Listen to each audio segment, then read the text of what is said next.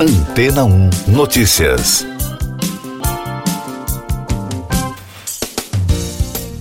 Bom dia!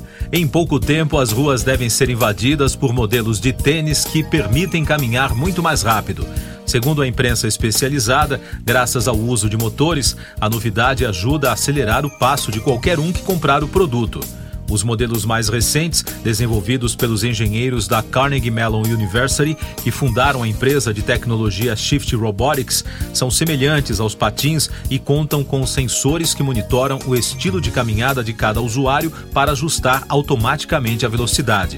Segundo os projetistas, os calçados ajudam a se mover 250% mais rápido, com velocidade de 11 km por hora, muito mais do que a velocidade média que uma pessoa anda, e autonomia de até 9,5 km. Num segundo modelo, desenvolvido pela empresa Xiaomi, o conceito dos tênis motorizados também é semelhante ao dos patins, embora a versão que está chegando ao mercado tenha uma única roda no centro e é alimentado tanto pela eletricidade quanto pelo movimento dos pés do usuário.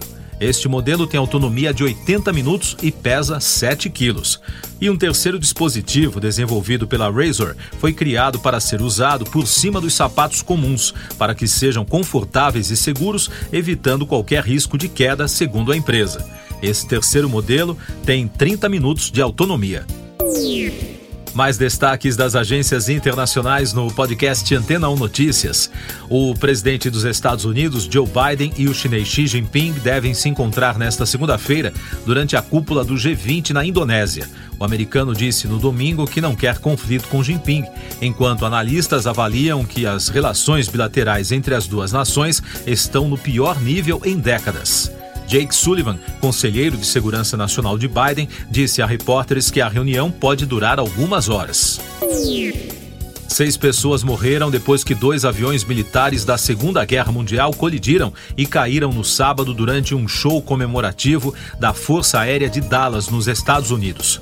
Segundo informações da imprensa internacional divulgadas no domingo, as autoridades continuarão trabalhando na investigação sobre as causas do acidente. A colisão provocou a formação de uma grande bola de fogo e fumaça.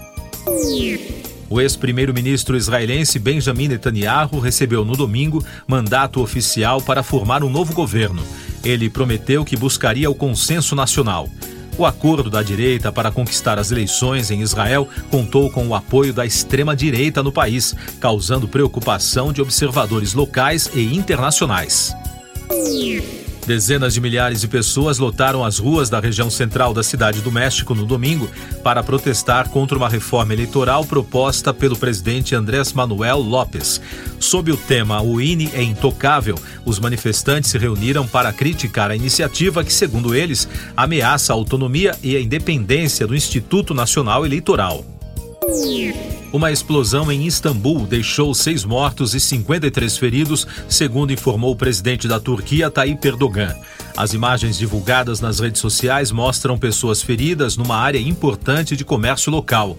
O presidente prometeu que aqueles que empreenderam o terrorismo contra o país falhariam. Eu sou João Carlos Santana e você está ouvindo o podcast Antena 1 Notícias, agora com os destaques das rádios pelo mundo, começando pela BBC de Londres. Keith Levin, guitarrista, fundador do grupo The Clash e ex-integrante da Public Image, morreu aos 65 anos. Segundo Adam Amon, um amigo próximo do músico, Levin morreu na última sexta-feira. A BBC destacou que o guitarrista fundou The Clash com Mick Jones na década de 70, mas saiu antes de se tornarem bem-sucedidos da Fox News dos Estados Unidos. As últimas postagens de mídia social da cantora Madonna têm causado repercussões na imprensa e também por parte dos fãs por causa de vídeos considerados escandalosos.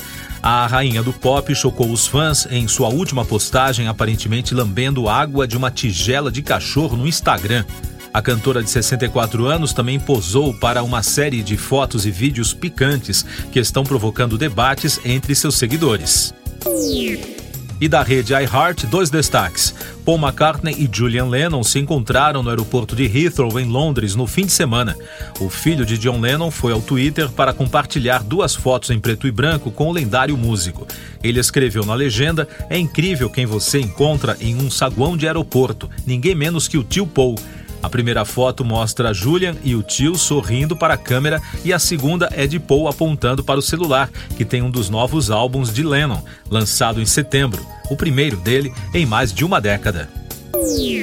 E da rede iHeart, Nick Jonas revelou detalhes sobre o diagnóstico de diabetes tipo 1 e pediu que as pessoas se informem sobre a doença. A reportagem publicada no portal da rede no domingo antecipou a campanha do Dia Mundial do Diabetes celebrado nesta segunda-feira. O Jonas Brother compartilhou um vídeo no Instagram explicando alguns dos sintomas que sentiu quando foi diagnosticado pela primeira vez. Siga nossos podcasts em antena1.com.br. Este foi o resumo das notícias que foram ao ar hoje na Antena 1.